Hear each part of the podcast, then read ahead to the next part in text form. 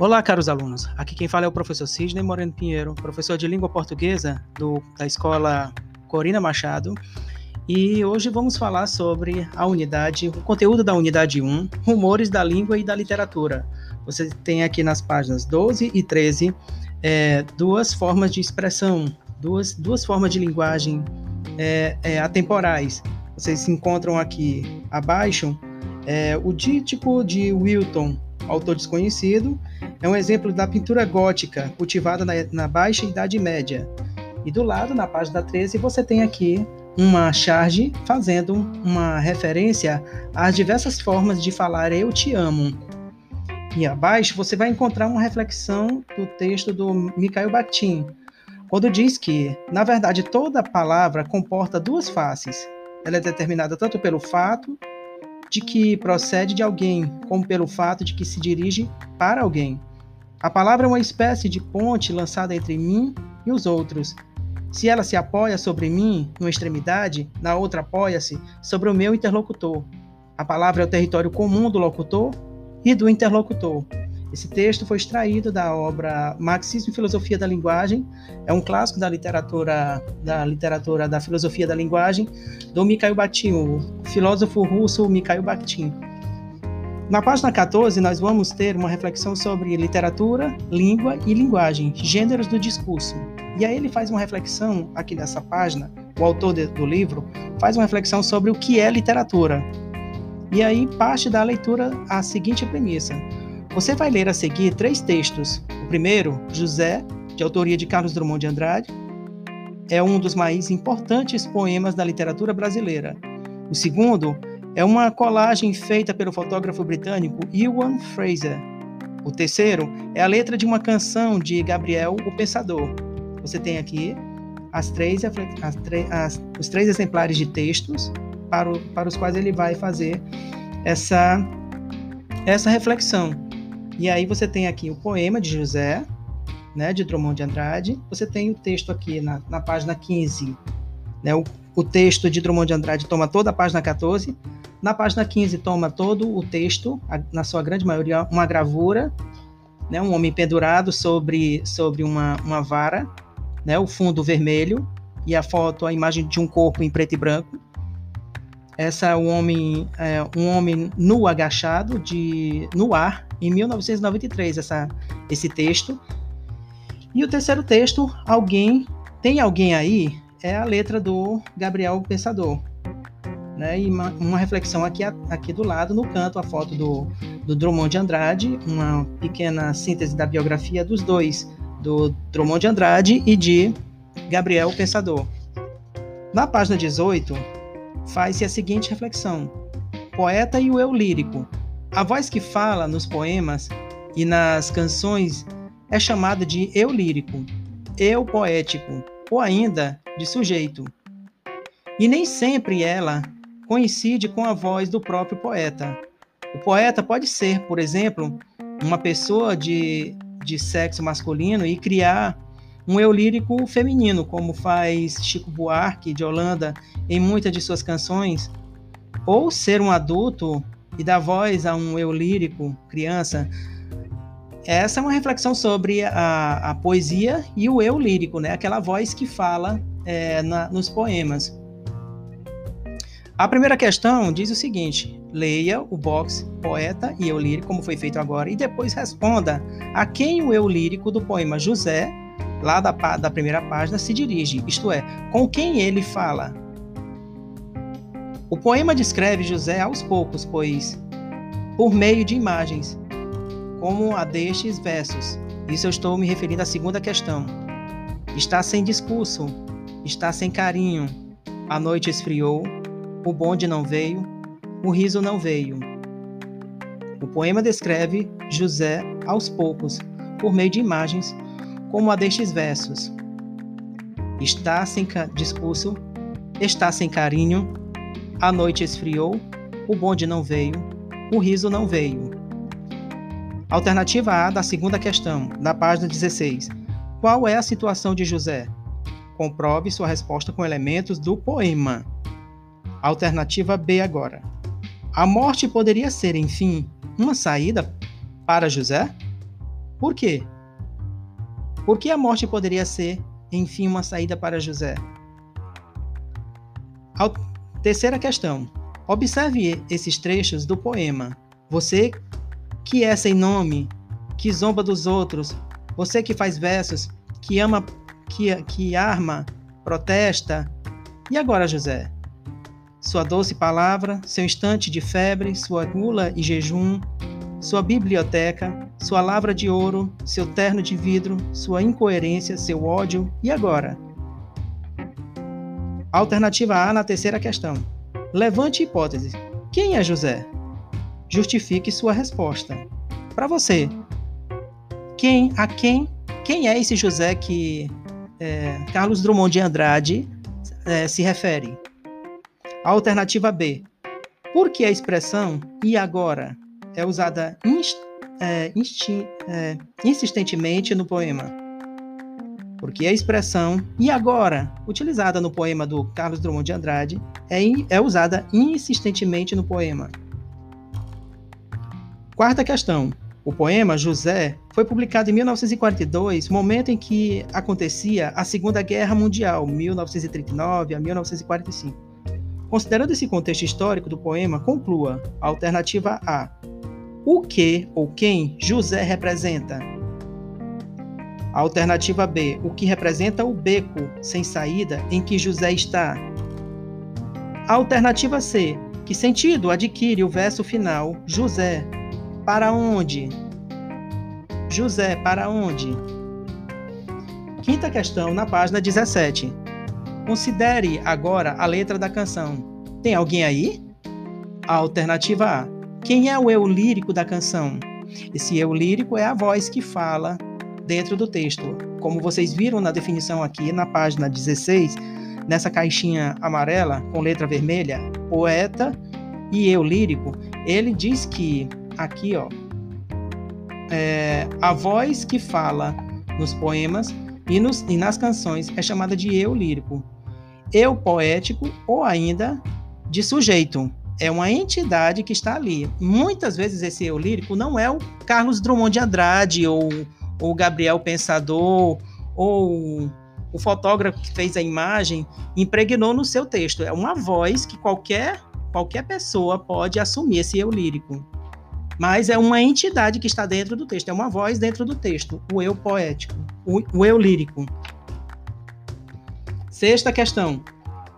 O eu lírico da canção também se encontra em um beco sem saída. Alternativa A. Que tipo de beco sem saída é esse?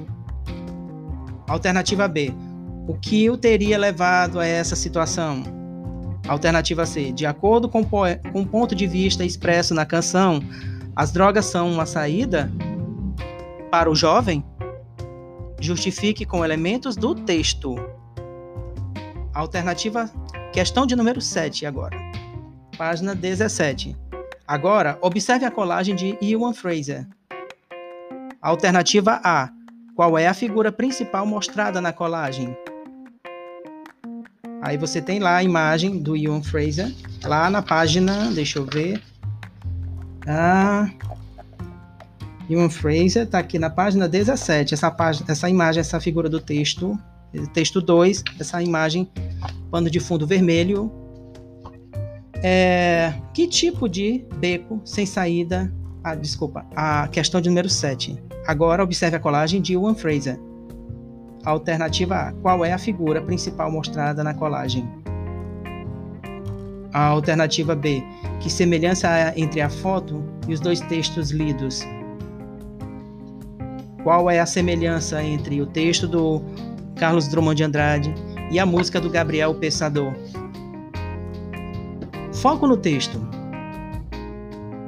Conceituar literatura não é uma tarefa fácil, Leia os textos a seguir e veja o que dois estudiosos dizem sobre literatura. Aí parte uma leitura aqui para vocês fazerem sobre o que é literatura. É um trecho, é um trecho de um texto da Maria Lajolo sobre literatura, né? Foi publicado em 2001 na página 26 do livro dela, né? Maria Lajolo, professora da Unicamp de São Paulo. Na página 18, você vai encontrar um segundo texto que vai encontrar também a definição do Antônio Cândido, crítico literário e professor da USP, também sobre literatura, que é literatura na concepção dele. E aí parte quatro questões relacionadas ao texto 1 da Maria da Marisa Lajolo, texto 1 e o texto 2 do Antônio é, do Antônio Cantídio do Antônio Cândido, crítico literário. De acordo com um texto de Marisa Lajolo, alternativa A, existe uma definição de literatura que seja melhor que as outras ou a mais ou a mais verdadeira? Existe essa definição de literatura que seja melhor ou a mais verdadeira, segundo Mari, Marisa Lajolo? Aí você vai lá no texto vai encontrar essa, essa resposta. A alternativa B. A que se deve o surgimento de tantas definições de literatura ao longo dos séculos, segundo o texto da Lajolo? Segunda questão. Marisa Lajolo enumera alguns dos critérios que têm sido utilizados para definir o que é um texto literário. Alternativa A. Quais são eles? Alternativa B. A autora considera errados esses critérios e as definições a que eles deram origem? Por que a autora considera errado esses critérios e essas definições a que eles deram origem? Terceira questão. De acordo com o texto de Antônio Cândido, o que é literatura? Aí você volta lá para o texto, você vai encontrar a resposta na no primeiro no primeiro parágrafo. Ele vai fazer, vai fazer uma menção sobre o que é literatura no conceito de, é, dele enquanto crítico literário. É, alternativa C. Por que uma literatura? Porque a literatura é uma necessidade e um direito. Por que a literatura é uma necessidade e um direito? Você vai encontrar essa definição tanto no, no texto dela, da Marisa Lajolo, quanto no texto do, do Antônio Cândido. É...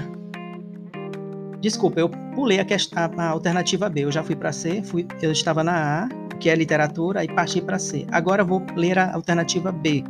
A literatura, para o autor, se restringe aos gêneros literários como o poema, o romance, o conto, a crônica, etc.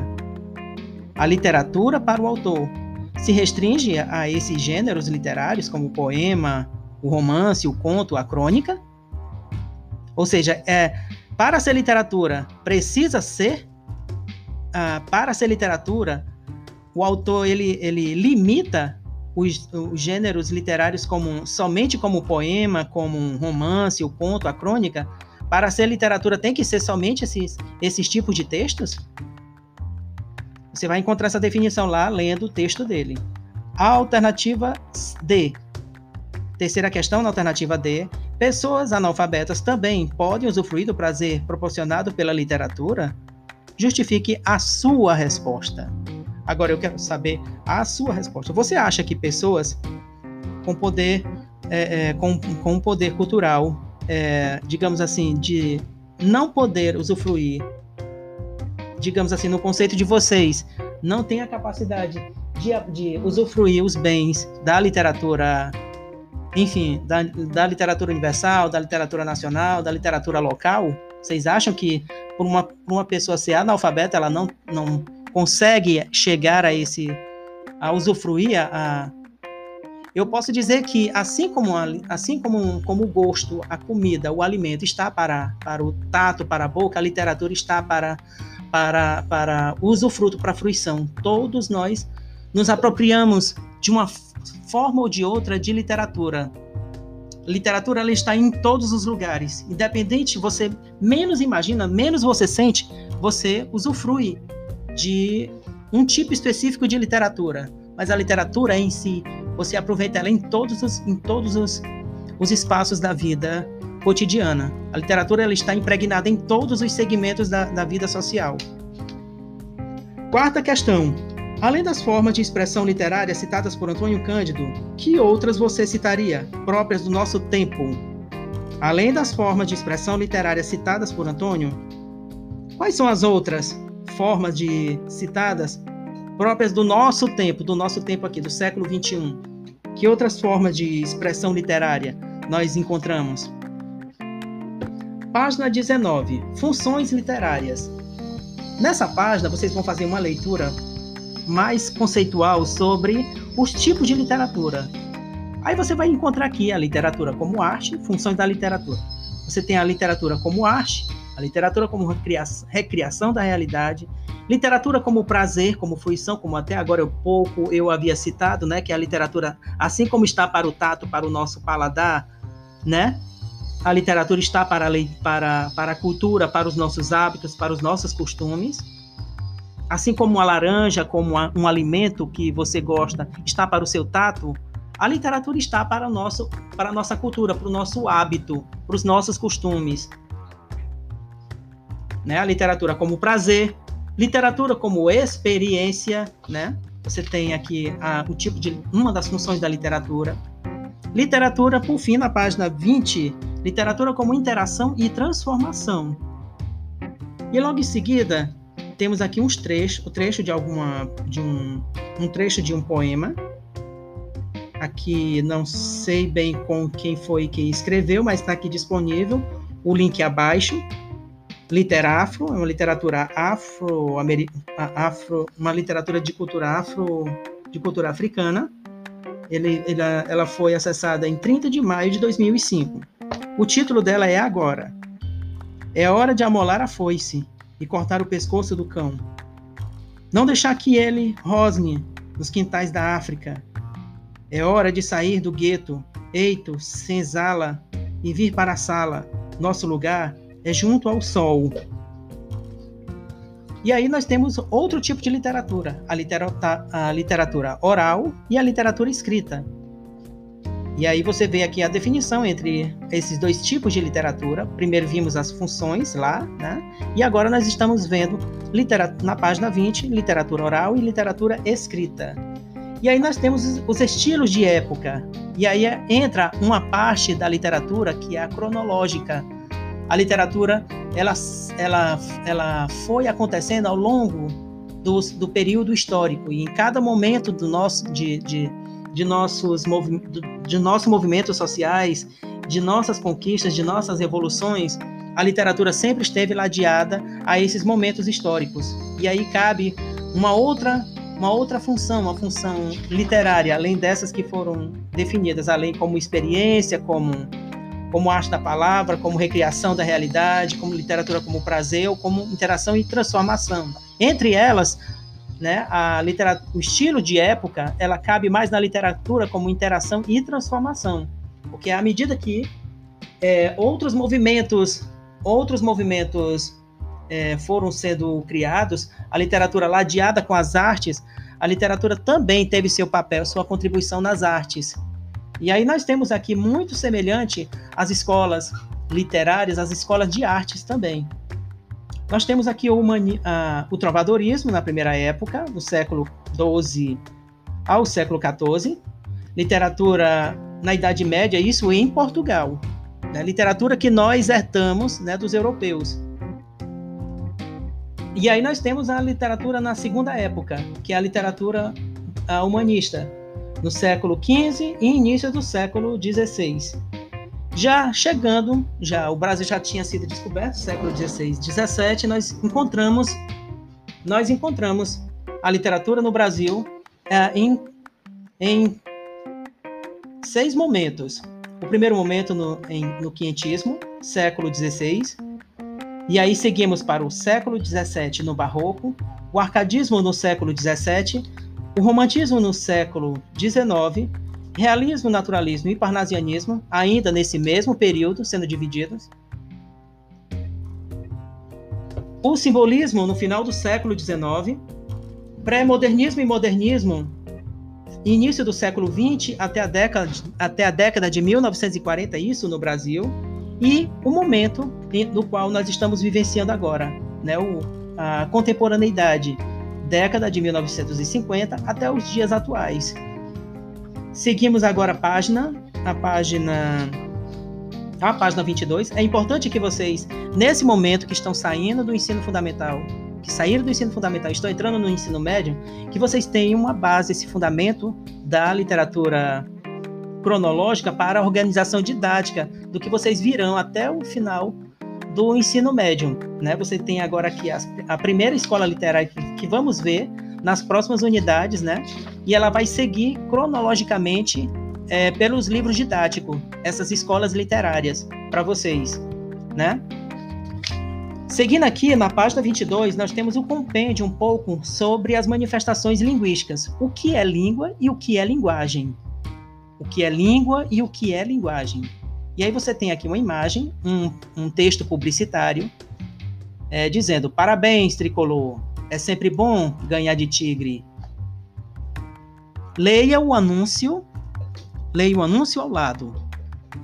Primeira questão: quem é o, o anunciante? Que produto ele fabrica? Segunda questão: o enunciado principal do anúncio se dirige diretamente a um tricolor e faz referência ao fato de ele ter ganhado algo de, ti, algo de um tigre. Levante hipóteses. Alternativa A: quem pode ter, quem pode ser o tricolor e o tigre? A alternativa B: o que o tricolor pode ter ganho do tigre?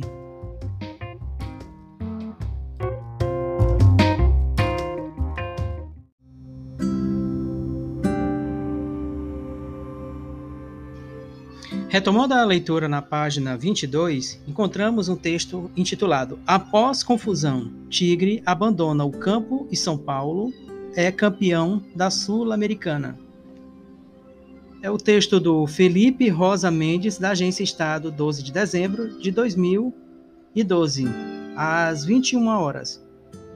Depois de mais de 30 minutos de confusão, indefinição e conversa sobre dirigentes, o árbitro chileno apitou o final do jogo. São Paulo. O São Paulo conquistou nessa quarta-feira o título de, da Copa Sul-Americana de, de forma inesperada.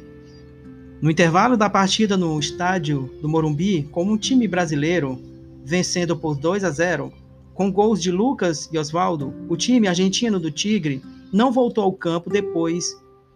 Não voltou ao campo.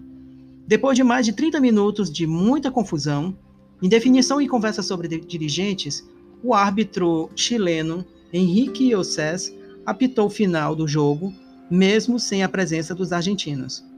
Apesar do anticlímax, os jogadores são paulinos no gramado puderam então comemorar a inédita conquista da competição continental, acompanhada de 67 mil torcedores presentes no Morumbi, encerrando um jejum de quatro anos sem troféus. O São Paulo não faturava um título desde a conquista do Campeonato Brasileiro de 2008. Responda. O relato feito na notícia confirma ou nega as hipóteses levantadas na questão anterior? Quarta questão. Página 22. Faça uma pesquisa ou consulte os colegas e o professor sobre os nomes das marcas de canos de PVC disponíveis no mercado brasileiro. Há alguma há alguma que pode ser associada a algum dos termos do anúncio?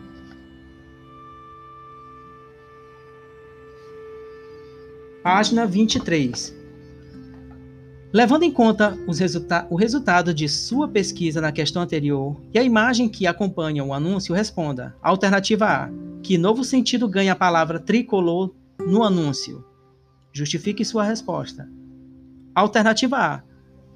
Que, nosso, que novo sentido que novo sentido ganha a palavra tigre? Justifique sua resposta. Alternativa C. A que vitória o anúncio se refere? Ao... Questão de número 6, página 23. Tendo em vista as reportagens da questão anterior, conclua ao afirmar que é sempre bom ganhar de tigre que imagem um anunciante constrói de sua própria marca. Sétima questão. Discuta com os colegas e o professor. Alternativa A. Na primeira leitura, você percebeu todos os sentidos dos anúncios Alternativa B. Conclua. O conhecimento da língua portuguesa é suficiente para a compreensão desse texto? Alternativa C. Que informações são essenciais para a compreensão do anúncio? Reflexões sobre a língua. Na escola, a língua nossa de cada dia. No estudo de língua portuguesa, nosso foco é, obviamente, a língua, suas regras, seus usos, seus textos, Mas como explicar e conceituar algo que está tão dentro de nós como, nosso como a nossa própria língua? Ela está diretamente relacionada à nossa cognição, isto é, ao conhecimento que construímos e adquirimos ao longo da vida. Nosso contato com ela vem desde quando somos muito pequenos, ainda na infância, e começamos a usá-la a nosso modo, aprendendo como nossos pais, familiares, professores e todos aqueles com quem convivemos.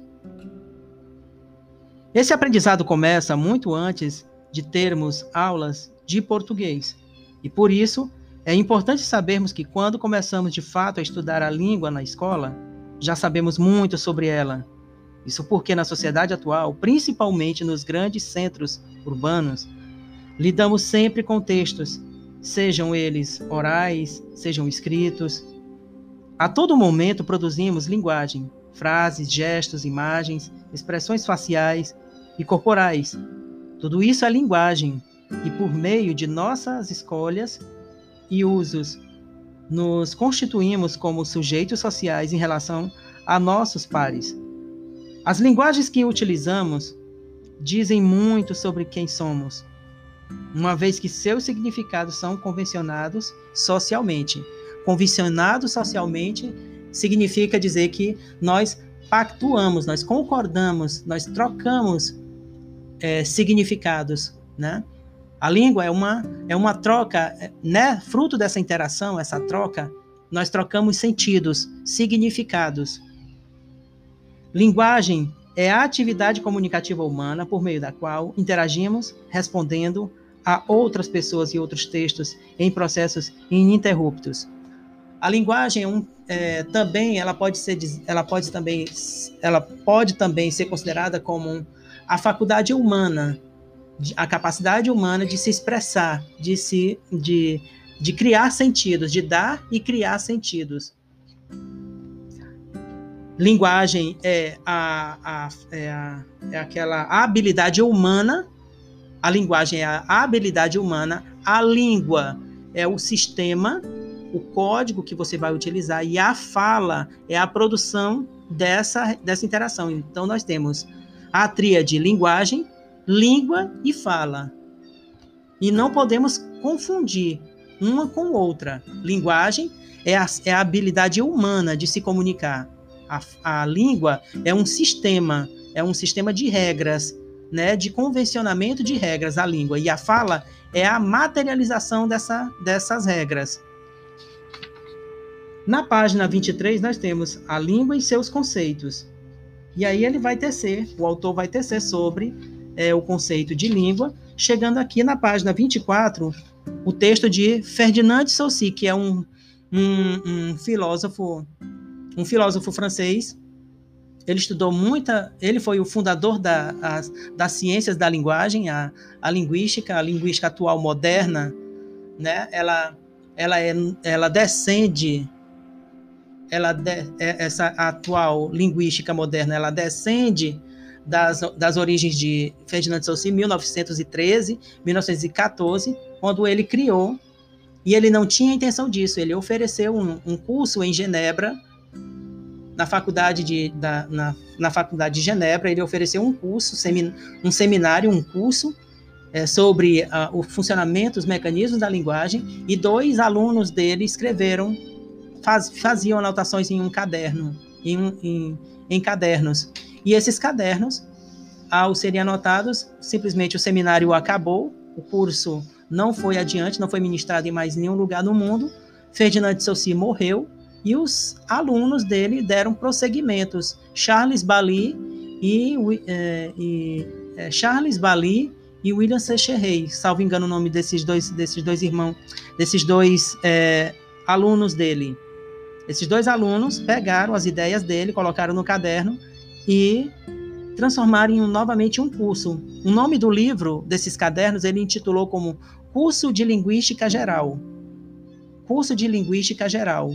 E aí todo o nosso conceito sobre organiza organizacional, sobre língua, sobre língua e fala é proveniente das ideias desse desse desse estudioso. Isso 1912, 1900, entre 1911, 12 e 13, salvo engano. No texto, na página 24, vai falar um pouco sobre socia a ciência linguística, que é a ciência da linguagem, a ciência que estuda a, a, a, os fenômenos da língua. Né? A linguística ela está preocupada em entender, em descrever, em observar, entender, analisar e descrever os fenômenos da língua. Todo professor de língua portuguesa é, por natureza, um linguista, porque ele é um observador. Nós temos linguistas prescritivistas, linguistas descritivistas. Né? Aqueles que dizem o que é para ser ensinado, como deve ser ensinado, e aqueles que somente observam a língua é, em contexto, né? somente observam e vê como os, os indivíduos interagem na.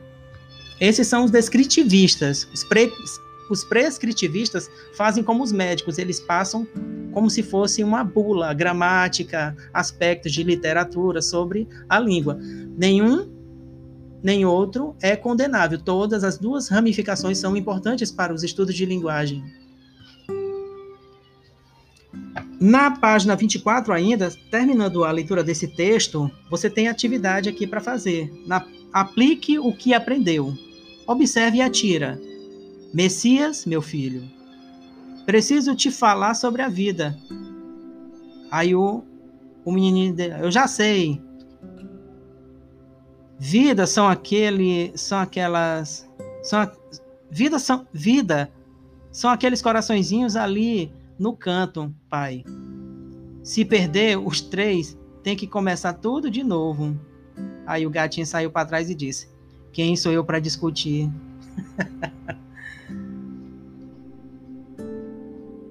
Primeira questão. No primeiro quadrinho, o pai diz ao filho que precisa falar com ele sobre a vida. Alternativa A. O que a fisionomia do pai expressa? Alternativa B. O pai parece considerar que o que, o que tem a dizer é algo simples ou complexo? Alternativa C. Associando a expressão fisionômica do pai a falar sobre a vida, ao sentido possível construímos em relação ao que ele pretende dar, dizer ao filho. alternativa D, da primeira questão, na página 24, a última. O que o filho está fazendo no primeiro quadrinho? Segunda questão. No segundo quadrinho, Messias explica ao pai o conceito de vida que tem. Qual é o conceito que ele tem de vida? Alternativa A. O que é a vida para Messias? Alternativa B. O conceito de Messias tem envolve a ideia de vida como algo simples ou complexo? Alternativa C. O que a fisionomia do pai expressa nesse quadrinho? Terceira questão. No terceiro quadrinho, o pai se afasta do Messias e a fala: Quem sou eu para pedir, para discutir? Indi indica que ele desistiu de dizer ao filho que pretendia inicialmente. Levante hipóteses. Alternativa A. O pai mudou sua concepção de vida depois da resposta do filho? Justifique sua resposta. Alternativa B. Por que ele desistiu de dizer ao filho o que pretendia? Al... Quarta questão. Com base nas respostas às questões anteriores, conclua: Messias e o pai têm o mesmo conceito sobre vida? Justifique sua resposta. Agora, na página 25, nós temos um outro autor, um outro teórico na literatura linguística. Nós falávamos do Ferdinand de Saussure, na página 24. Ferdinand de Saussure, Ferdinand de Saussure, é o francês filósofo da linguagem, né? Ele mais conhecido como o pai da linguística ou dos estudos de linguagem, né? Hoje nós temos uma concepção de linguagem que vem proveniente dele, da, da filo, linguística moderna, o estudo de linguagem moderno atual começa com com esse cara, Ferdinand de Saussure.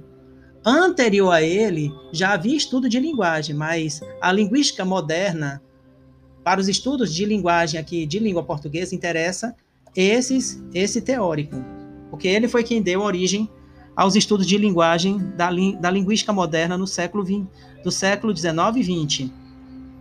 O segundo autor, agora, ele é chamado de Roman Jacobson Roman Jakobson. Esse Roman Jakobson, ele é russo e ele criou a teoria da comunicação. Enquanto que um cria, criou uma teoria linguística, é, Roman Jakobson criou a teoria da comunicação.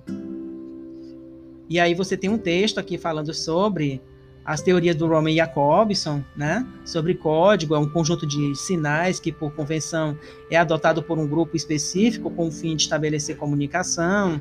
Aí ele coloca aqui o semáforo, coloca a, a, o símbolo da, do Wi-Fi, né, que hoje vocês conhecem, placa de sinalização. Isso é um tipo de linguagem sinalizada, né, que o Roman Jacobson já definia nas teorias dele. O outro teórico nós temos é o Mikhail Bakhtin, Mikhail Bakhtin, outro filósofo da linguagem russo.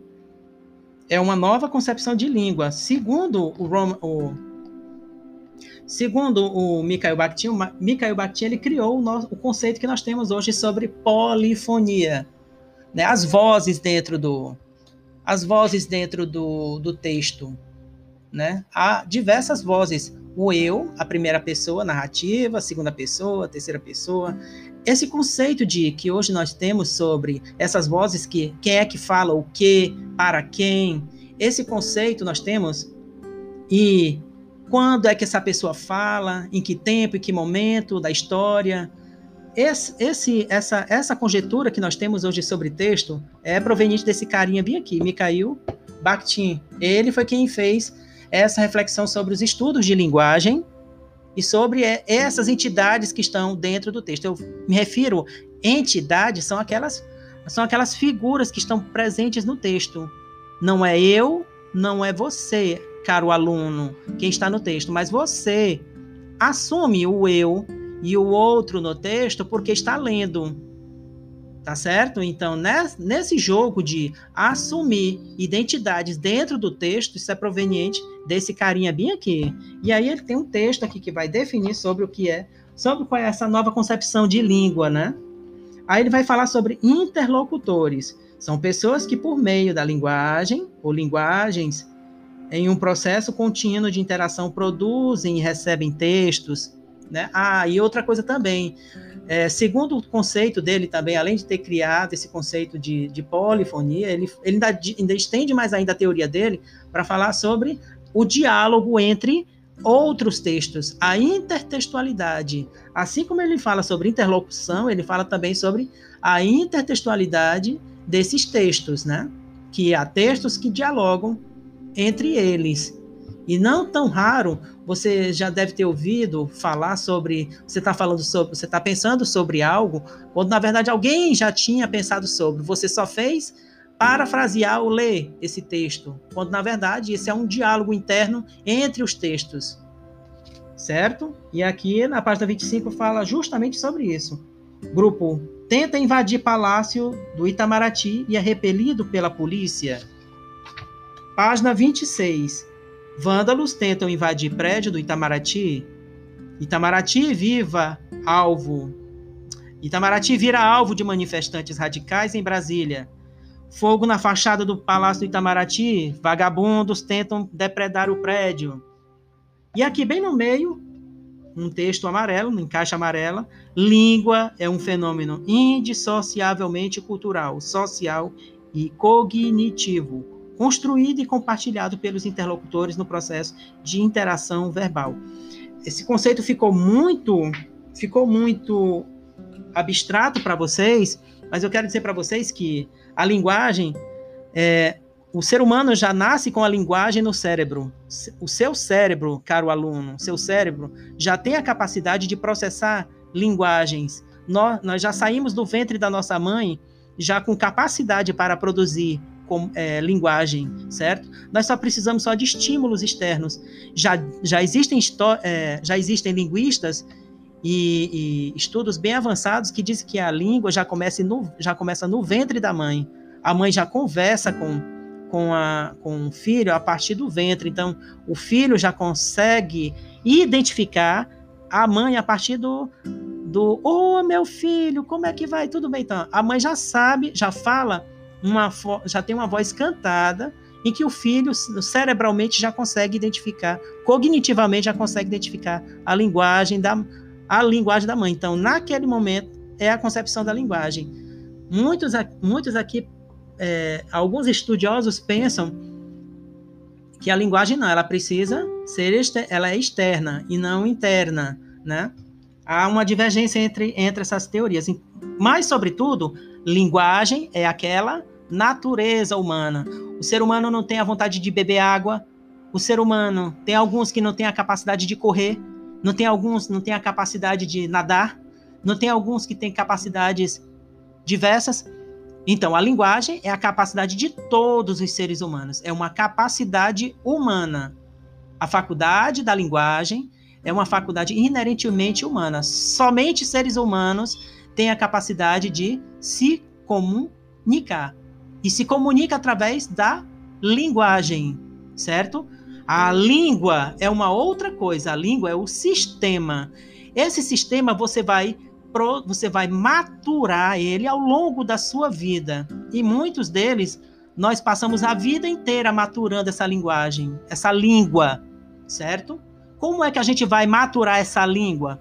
Através da apropriação cultural nas escolas, através do currículo, ou no convívio com seus familiares, com seus pares, como bem disse aqui alguns teóricos, certo? Então a linguagem é a faculdade humana, é a tua capacidade humana de se comunicar com entre se, se comunicar através do uso da língua. A língua é um sistema. Você se apropria desse sistema, assim como as leis, assim como a, a religião é uma lei. A fé é um sistema as leis é um sistema. O que mais que é sistema? A crença é um sistema, certo? Há sistemas sociais que são considerados como. É, é, há sistemas sociais. Há, há, há sistemas sociais que são considerados como tais. E como tais, a língua é também um sistema. E como sistema, você precisa conhecer os mecanismos não necessariamente para você falar a língua portuguesa, você precisa passar nas escolas. Você passou durante quatro anos no convívio, no contato com seres humanos, com pessoas da comunidade que fala língua portuguesa. O que você vai para a escola não é mais para aprender a falar, mas para sofisticar aquele sistema, certo? E a fala é a, é, é a última instância da linguagem, é a materialização dessa, desse sistema. Então você tem linguagem, língua e fala. É importante que isso seja falado porque é um, é um capítulo importante que está sendo ministrado dentro do, dos livros didáticos já não faz muito tempo esse conhecimento de ling, é, linguístico sobre, é, sobre os mecanismos da linguagem. Na página 27, nós temos aqui é, as questões relacionadas a esse texto. Páginas 27. E aí nós temos a página 28, o que é gênero do discurso. Aqui já vai para uma outra aula e uma outra oportunidade quando eu vou fazer um pró, o próximo o próximo podcast para vocês para falar sobre o que é esse gênero do discurso. Combinado? Então até a próxima e fiquem atentos no próximo para o próximo podcast. Até lá.